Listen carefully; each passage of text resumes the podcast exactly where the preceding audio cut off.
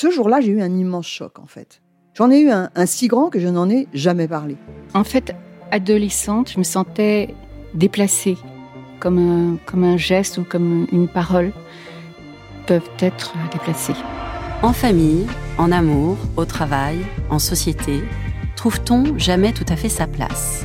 Ce sentiment d'être en adéquation avec soi-même, de se rapprocher de la personne que l'on a l'ambition d'être. Une carrière pertinente qui nous rend heureux, un entourage qui nous aime pour ce que nous sommes, une vie qui nous ressemble ou tout du moins nous trahisse le moins possible. Parfois, ce sentiment de cohérence arrive vite, parfois plus tard, quelquefois jamais. Le plus souvent, il se déplace par vagues. Je suis Marion Ruggieri et dans le podcast Les Vagues, un tout nouveau podcast de Elle, j'interrogerai des personnalités sur le moment où elles se sont senties à leur place pour la première fois, mais aussi le moment où elles se sont senties déplacées. Je me rendrai chez elles ou dans un lieu cher à leurs yeux pour qu'elles me racontent ce jour fondateur où elles se sont dit ⁇ Là, je suis bien, je suis là où j'ai toujours voulu être, et c'est moi. Découvrez et écoutez les vagues à partir du 24 octobre sur toutes les plateformes de podcast. Bonne écoute.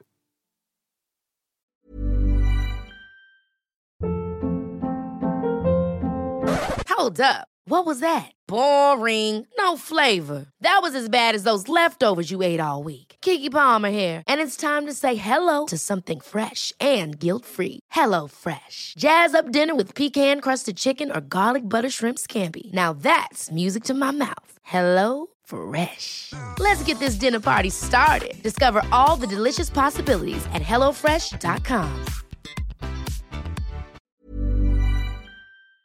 Elle s'attable. Le podcast des femmes qui changent le monde via nos assiettes.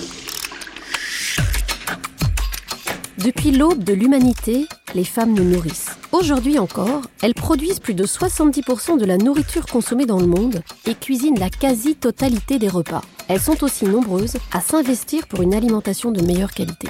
Chefs réputées ou talentueuses méconnues, elles sont les invitées de notre podcast Elles s'attablent. Elle s'attable. Au fil des mots et des rires, elles nous expliquent comment, en traçant leur route, elles inventent les chemins gourmands de demain. Elle s'attable. Une émission présentée par Danielle Jerkens, directrice de la rédaction du magazine Elle à table. Bonjour à tous, bienvenue pour ce nouvel épisode de d'Elle sa table, podcast du magazine Elle à table sur les femmes qui changent le monde à travers nos assiettes.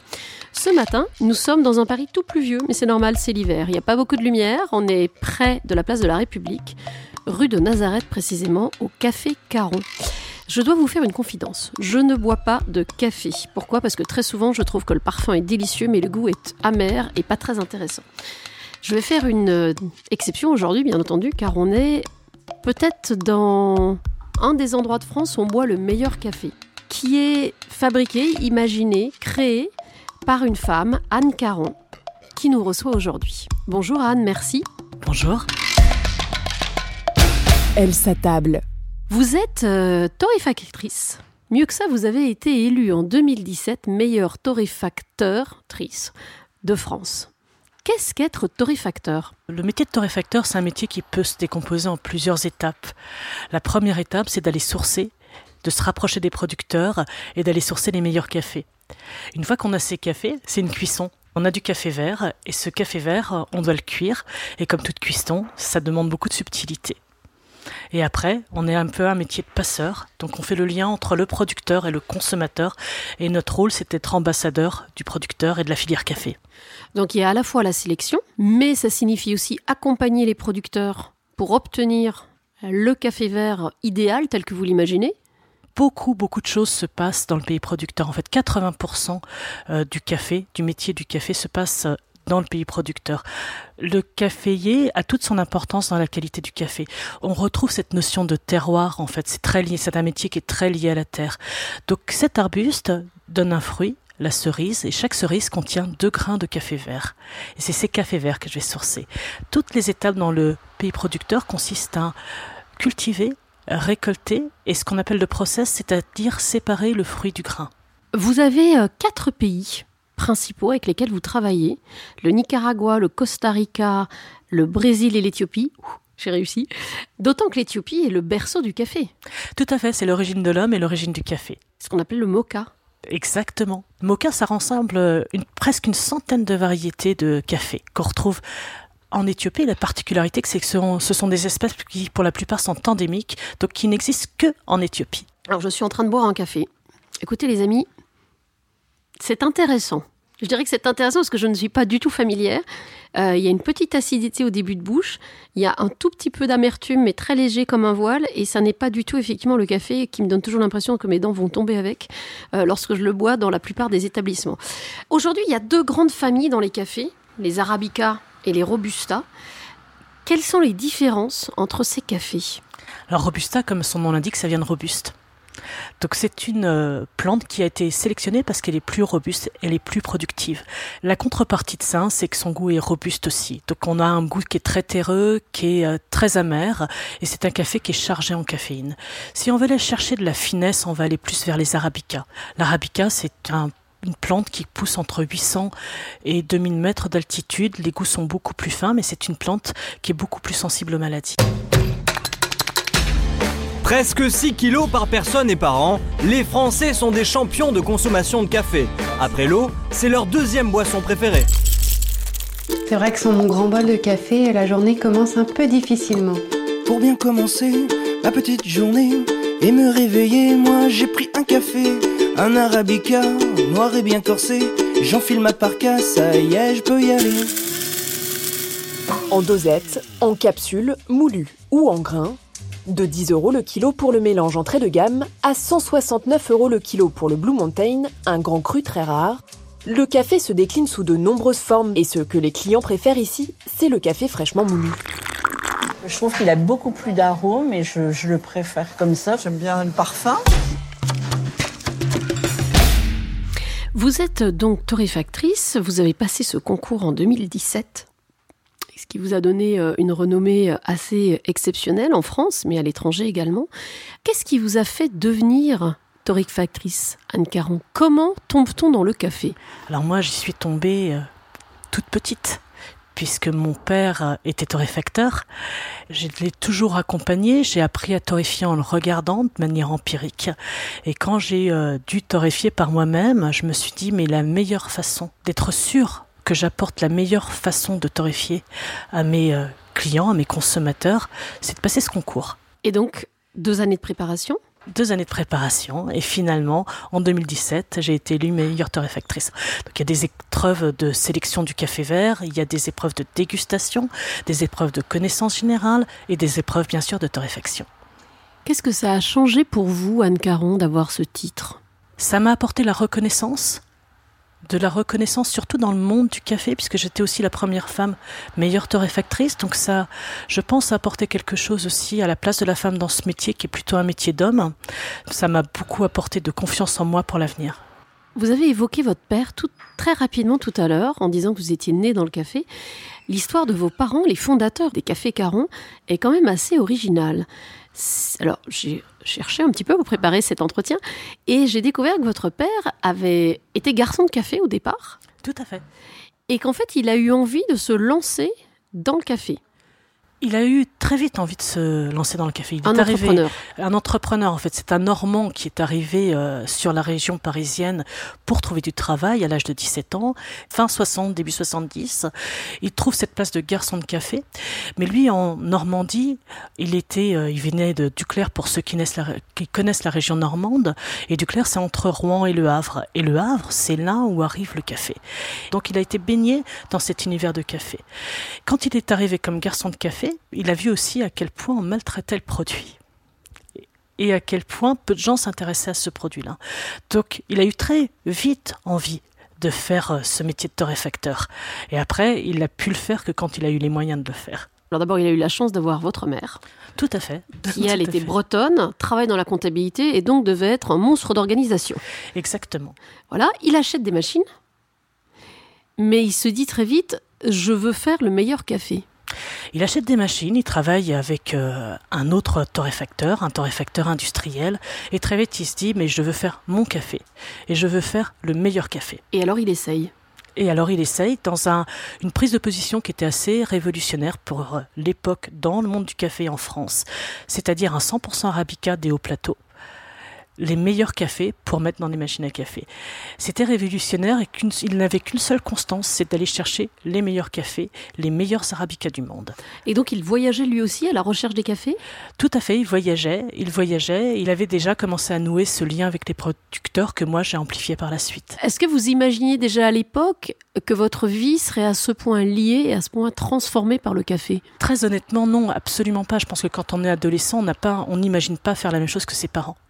Donc euh, moi, euh, suite euh, suite aux études, à mes études, j'ai fait des études de biologie, biologie végétale, mais sans penser le moindre mot. je pensais pas du tout m'engager dans le monde du café. Oui, pas dans cette voie-là. Pas du tout dans cette voie-là, non. Je pensais faire de la recherche, de la recherche appliquée en mhm. l'occurrence. Et donc, vous, vous êtes dans cette carrière de biologie végétale, vous allez aux États-Unis, vous allez en Nouvelle-Zélande. Et quand est-ce que vous basculez et pourquoi? Vraiment petit à petit en fait. Donc je, je, je me réalise au bout d'un moment que je, la recherche me, ne, ne, me fascine pas dans son quotidien. Je me dis je me reconnais pas trop là-dedans et je m'oriente, je change, je me reconvertis complètement et je m'oriente vers le conseil et l'organisation des entreprises et je commence à devenir consultante pour mettre en place des normes dans les entreprises. Donc, Donc là ça change beaucoup plus? Ça change complètement.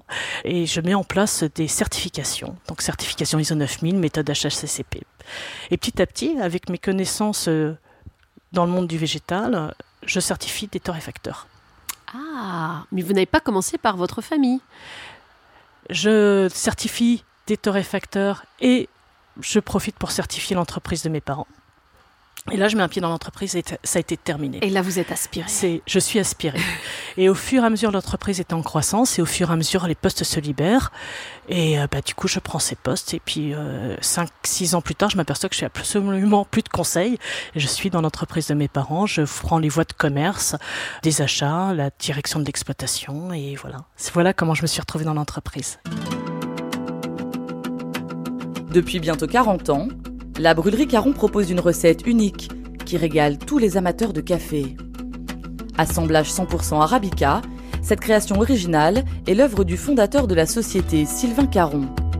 J'ai toujours été dans le monde du café, soit l'hôtellerie, les importateurs de café, j'ai toujours été baigné dans ce métier. Et j'ai concrétisé mon rêve donc il y a 25 ans en commençant à torréfier mon café pour, euh, pour mes machines. Donc je faisais mon café pour moi. C'est pour ça que je ne me, suis jamais préoccupé de faire plusieurs assemblages. Je fais ce que je trouve, ce que je trouve le meilleur. Aujourd'hui, il y a 150 personnes qui travaillent pour les cafés Caron. Oui. C'est une grosse, enfin c'est ce qu'on appelle une euh, TPE, une grosse PME une petite PME ou une grosse TPE 150 personnes, c'est déjà beaucoup. Vous avez plusieurs établissements Oui. Paris, Rouen, le Havre, que vous avez racheté récemment, pourquoi est-ce que vous avez euh, choisi d'acheter euh, d'autres établissements en dehors de Paris, par exemple? Tout simplement euh, par affinité avec la Normandie. En fait, c'est un retour aux sources. J'ai racheté d'abord une, affaire qui s'appelle les Cafés du Chessois, qui est un grand nom du café. Et quand j'ai su que cette, cette affaire était à vendre, je ne pouvais pas passer à côté. Et j'ai appris quelques temps plus tard que les cafés Jeanne d'Arc à Rouen, les cafés Jeanne d'Arc, mes, mes, mes grands-parents étaient commerçants à Rouen. Et donc, c'est aussi une torréfaction que je connais et quand j'ai su que c'était une, une torréfaction qui était fragilisée, c'est comme si ça m'avait le devoir m'avait appelé, il fallait que je donne un coup de main et que je redresse l'affaire. Et alors, les cafés du Chaussois et les cafés Jeanne d'Arc aujourd'hui font leur propre blend, leur propre mélange? Tout à fait. En fait, euh, j'ai voulu que chaque qu'une de ces maisons garde son ADN. J'y apporte ma philosophie du café. Donc euh, la, les cafés du Chossois ce est plutôt orienté sur la sélection des blends et la, création de blends d'éphémères et la sélection d'origine euh, d'origine pure et les cafés Jeanne d'Arc plutôt vers des blends institutionnels. Vous avez donc repris les cafés Caron. Vous mhm. êtes aujourd'hui là patronne, si on résume. Tout à fait. Ce qui signifie donner un cap, donner une stratégie, gérer, garantir que ça fonctionne. Quelle est votre clientèle, Anne Caron? À 90%, je travaille avec les entreprises. Entreprises au sens classique du terme ou monde de la restauration Non, entreprises, sièges sociaux, donc le monde de l'entreprise. Et donc, euh, ma clientèle, ce sont les employés de ces entreprises. Qui ont la chance de très bien boire du café. Et du très bon café. Du très bon café. Ce qui rend très productif. Petit message à tous ceux qui nous écoutent.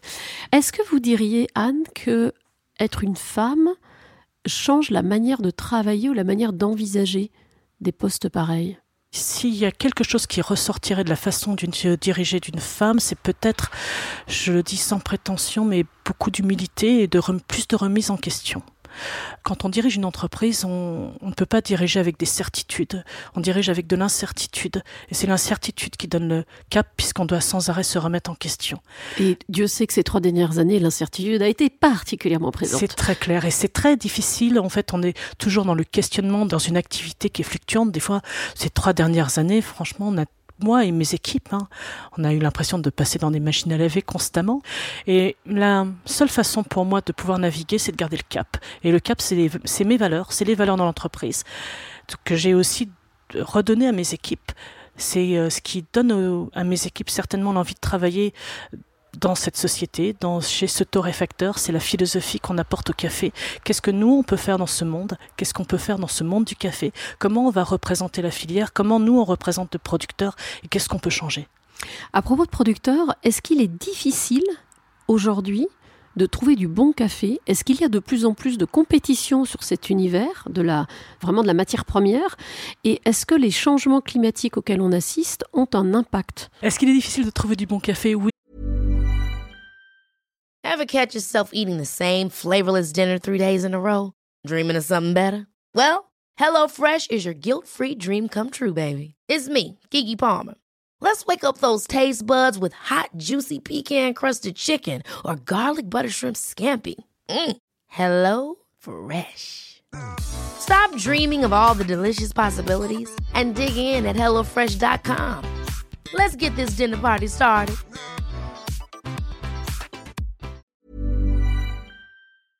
Et pour plusieurs raisons. La première raison, c'est que le café n'est pas assez cher. On n'achète pas assez cher le café au producteur. Voilà, en termes de valeur. On n'achète pas assez cher le café au producteur. On peut faire complètement le parallèle avec ce qui se passe avec l'agriculture en France. Aujourd'hui, la moyenne d'âge des caféiculteurs, c'est 50 ans. Est-ce que demain, la nouvelle génération va reprendre, va reprendre C'est et est-ce qu'on va leur donner envie de continuer? Puisque c'est nous qui leur donnerons envie. Donc ça, c'est notre responsabilité. Ensuite, il y a trouver du bon café, c'est savoir faire du bon café. Donc il faut donner envie aux caféiculteurs de faire du bon café. Et il faut donner envie aux caféiculteurs de faire du bon café en minimisant l'impact sur l'environnement. Donc ça, c'est à nous de porter ça. Si nous, on ne le porte pas, personne ne le portera. Rose est productrice de café Robusta. Elle possède une plantation d'environ un hectare. La cueillette dure trois mois dans l'année. Pour éviter toute fermentation, elle doit se faire la veille de la collecte. Une tâche qui attire de moins en moins de jeunes. Maintenant, quand tu dis aux jeunes de ramasser le café, ils vont secouer la tête parce que pour eux, c'est dur. Non, les jeunes, ils cherchent des trucs faciles. Et s'il n'y a plus beaucoup d'agriculteurs, ben, ça va s'arrêter. Hein. Donc, si ça s'arrête, ça veut dire que nous aussi, on va arrêter.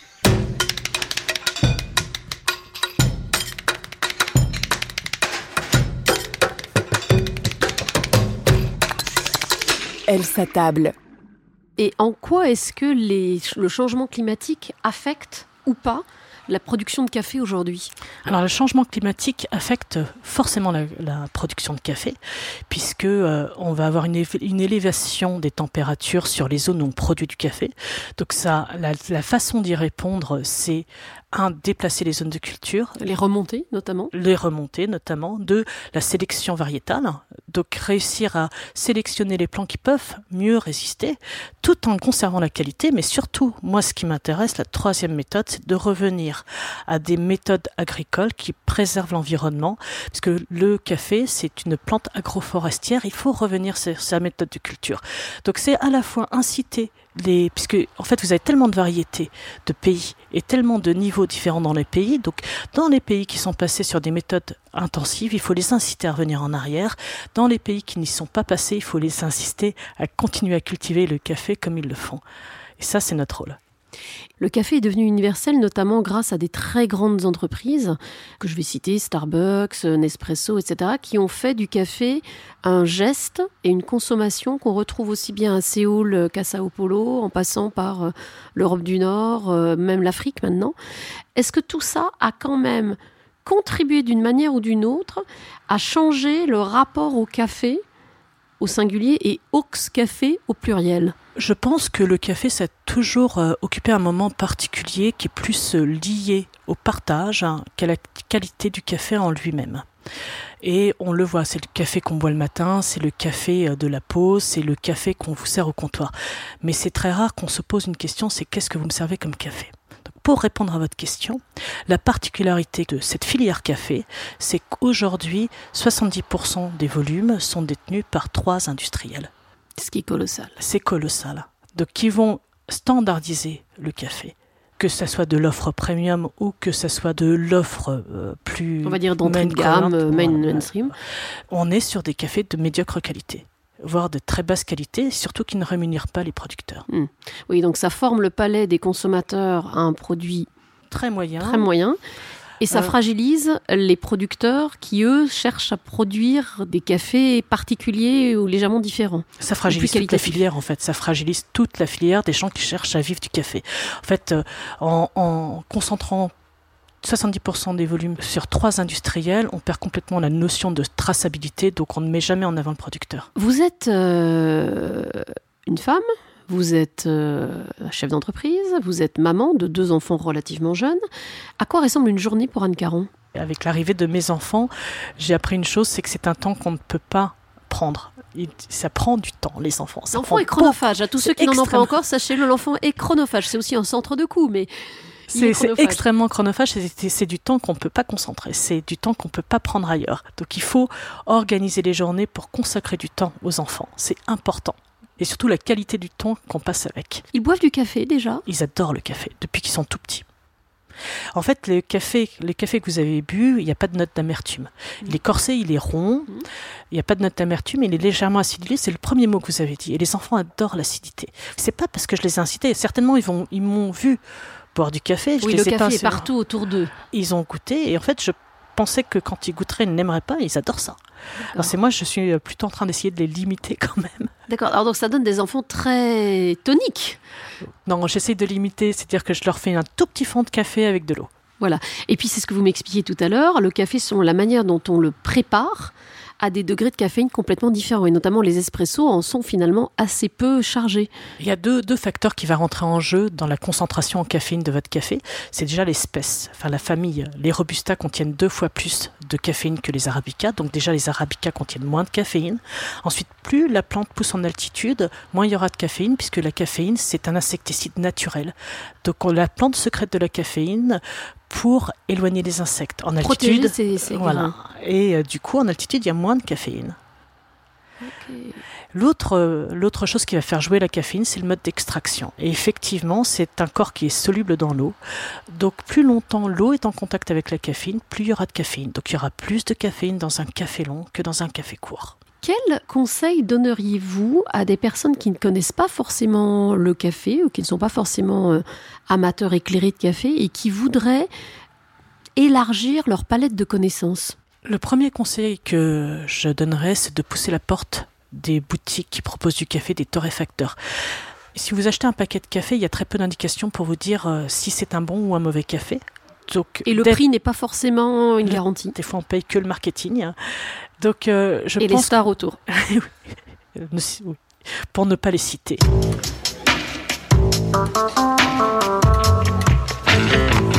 Nespresso. What else? Nespresso. What else? Ensuite, il y a, dans le monde du café, il y a un terme qui émerge depuis quelques années, c'est ce qu'on appelle le café de spécialité. Et le café de spécialité, ça correspond à une notation. Donc euh, on note le café, on note les qualités organoleptiques du café sur une note 0 à 100 et à partir de 80%, on est sur ce qu'on appelle le café de spécialité. Ça représente à peu près 2% des cafés qui sont importés en France et là on a la garantie d'être sur la crème de la crème et sur les meilleurs cafés. Combien de cafés avez-vous euh, chez Café Caron aujourd'hui? Alors 90% 90% des cafés que je vends, c'est ce qu'on appelle le blend signature, parce que la position de mon père que j'ai conservée, c'était de ne faire qu'un seul café et de faire le meilleur. Il disait, si je fais un autre café, je ferai un café moins bon. Donc je veux faire le meilleur. D'accord. Mais pour les boutiques, j'offre d'autres cafés. Donc euh, principalement dans les boutiques euh, rouennaises et avraises, puisque ce sont des maisons qui offraient différents cafés que j'ai conservés. Et euh, sur la boutique euh, de Paris, vous trouverez aussi d'autres assemblages. Petite question également, café, on l'achète moulu ou on le mousse soi-même?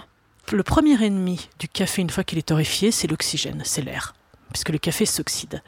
Donc si vous le Mouler, c'est un verbe qui est assez difficile à conjuguer. Moulu, moulu, mouler. Si vous ah, si vous l'écrasez pour en faire de la poudre. Voilà. si, vous l'écrasez, le café, en fait, vous multipliez les, les, points de contact, les points la, de contact, la surface de contact. Et donc, du coup, il va s'oxyder plus facilement. Et vous le sentez de toute façon déjà, il va perdre son arôme parce que euh, dès qu'il est moulu, ça sent très très bon et donc forcément c'est ce que vous n'allez pas retrouver dans le café. Donc moi je conseillerais de moudre le café et de le boire le plus rapidement possible derrière. Et si jamais vous n'avez pas d'autre choix, vous pouvez le conserver au congélateur, puisqu'en abaissant la température, vous ralentissez les échanges. Anne, peut-on boire du café tout le temps ou pas? Ça dépend un peu de vous. Parce que le principe actif du café, c'est la caféine. Et il y a des peut rendre un petit peu agité. Qui peut rendre agité et il y a des gens qui sont très sensibles à la, caféine et des gens qui sont moins sensibles à la caféine. Donc euh, je dirais, euh, ça dépend quelle eau vous avez tiré. Vous allez le sentir. Ce qu'on conseille, hein, c'est deux à trois tasses par jour. il y a l'habitude quand même aussi, j'imagine. Il y a certainement l'habitude. Moi, personnellement, je consomme euh, entre 10 et 20 tasses par jour. Et vous dormez quand même Et je dors très, très, très bien. Alors, je constate, je pense que je ne suis pas sensible à la caféine ou peu sensible à la caféine. Mais moi, je dirais, comme je suis chauvine, que je bois un très bon café. Aussi. Aussi, voilà. Elle s'attable. On a une question traditionnelle dans ce podcast. On demande souvent aux femmes qu'on interviewe, puisqu'on n'interviewe que des femmes, euh, si elles pensent qu'effectivement on peut changer le monde par des petits gestes, et notamment par l'assiette, par ce qu'on mange et par ce qu'on boit. Dans votre cas, Anne Caron, quel regard avez-vous là-dessus? Je partage complètement euh, ce point de vue. En fait, on peut changer, quelle que soit notre portée, notre quotidien, par des petits gestes. Et euh, je sais pas si on peut changer le monde, mais le fait d'y croire et de porter cette envie, ça permet peut-être de convaincre des gens. Moi, je sais que dans le monde du café, j'ai décidé de créer de l'impact. Et si moi je le fais pas, je me dis personne ne le fera. Donc créer l'impact, c'est d'aller à la rencontre des producteurs, en prendre en compte leur niveau de vie, essayer d'améliorer leur niveau de vie, les inciter à aller vers des démarches qui créent de l'impact sur l'environnement, un impact positif, et surtout qui fassent de la qualité. Est-ce qu'il y a beaucoup de femmes avec lesquelles vous travaillez, notamment chez les producteurs? Il y a de plus en plus de femmes productrices de café. Alors souvent, les producteurs de café, ce sont des toutes petites productions, hein. donc toute la femme est impliquée, mais il y a plus en plus de femmes qui représentent le monde du café et les producteurs. Et est-ce que vous diriez que cette féminisation du café, qui est progressive, que ce soit chez les producteurs à l'autre bout du monde ou ici en France, est en train de transformer cet univers Je pense que la féminisation du monde du café apporte un autre regard un regard euh, différent, plus de sensibilité et peut-être euh, plus de résilience. Et euh, je parlais de cap. Je pense que la volonté de maintenir un cap sur un monde meilleur est peut-être plus féminin que masculin. Anne Caron, dernière question. Comment imaginez-vous demain, après-demain et les années à venir? Vous êtes jeune, vous avez encore 30 à 40 ans dans le café, sans doute. Comment les imaginez-vous? Alors je peux déjà dire que j'ai vu ce monde du café évoluer puisque les connaissances sur le café et l'appétence du café euh, du grand public a considérablement changé en 15 ans. Et cette connaissance du café, elle ne fait que s'amplifier. Et plus les consommateurs connaîtront le café, plus ils voudront boire des bons cafés, et plus je pourrai leur proposer des cafés responsables. Donc moi, je vois l'avenir d'un côté extrêmement positif. Il y a plein d'enjeux. Il y a plein d'enjeux. Il y a plein de belles choses qu'on peut faire, que ça soit sur euh, la qualité du café, les méthodes agronomiques, le transport, puisque le café peut être transporté à la voile, les transports courts pour les ramener des ports jusque dans les boutiques, la torréfaction, les méthodes de torréfaction et la façon de le proposer. Je pense que c'est un, un, les enjeux sont passionnants et c'est un métier qui va continuer d'être passionnant très longtemps. Et dernier point, il y a tout l'aval également, puisque vous vendez dans votre boutique des produits formidables faits avec le marc de café. C'est vrai, en fait, il y a des dans nos villes, il y a quand même un sujet. Euh, le sujet du déchet et le déchet du café. Le principal déchet du café, c'est du marc de café, et ce marc de café peut facilement devenir un coproduit et de revenir dans les champs pour nourrir les champs et être utilisé pour euh, par, euh, peut être utilisé de plein de façons. Donc ici, on propose des bûches à base de marc de café. On propose des bûches à brûler, je tiens à préciser. Des bûches à brûler à base de marc de café. On propose aussi un petit kit qui permet de faire pousser, utiliser le marc de café comme substrat pour faire pousser les champignons. Par exemple, des pleurotes qu'on peut faire sauter à la poêle ensuite. Exactement, exactement. Et une fois que vous avez épuisé le marc de café de sa caféine, vous, vous pourrez en continuer à l'utiliser pour vos rosiers. Donc il y a plein, plein de choses à faire avec ce marc de café. Moi, mon enjeu aujourd'hui, c'est surtout d'utiliser l'ensemble du marc de café que je récolte pour euh, nourrir euh, les champs, à côté de là où je torréfie le café, donc à Saclay. Merci infiniment Anne Caron pour ce moment. Merci pour ce café qui est bon, je le, dis, il est bon. Et c'est quelqu'un qui n'aime pas le café qui vous l'assure. Merci à vous tous pour avoir écouté cet épisode. J'espère que vous aurez tous l'occasion de venir goûter d'un café chez Anne Caron. Merci. Et n'hésitez pas à faire des commentaires, à liker, à partager, à échanger sur ce podcast. Et on vous donne rendez-vous très bientôt pour un autre épisode de Elle s'attable. Elle s'attable. Le podcast des femmes qui changent le monde via nos assiettes.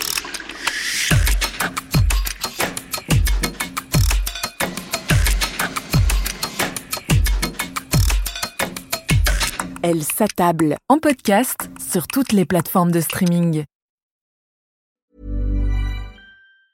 Mom deserves the best, and there's no better place to shop for Mother's Day than Whole Foods Market. They're your destination for unbeatable savings, from premium gifts to show-stopping flowers and irresistible desserts. Start by saving 33% with Prime on all body care and candles. Then get a 15-stem bunch of tulips for just $9.99 each with Prime. Round out Mom's menu with festive rosé, irresistible berry chantilly cake, and more special treats. Come celebrate Mother's Day at Whole Foods Market.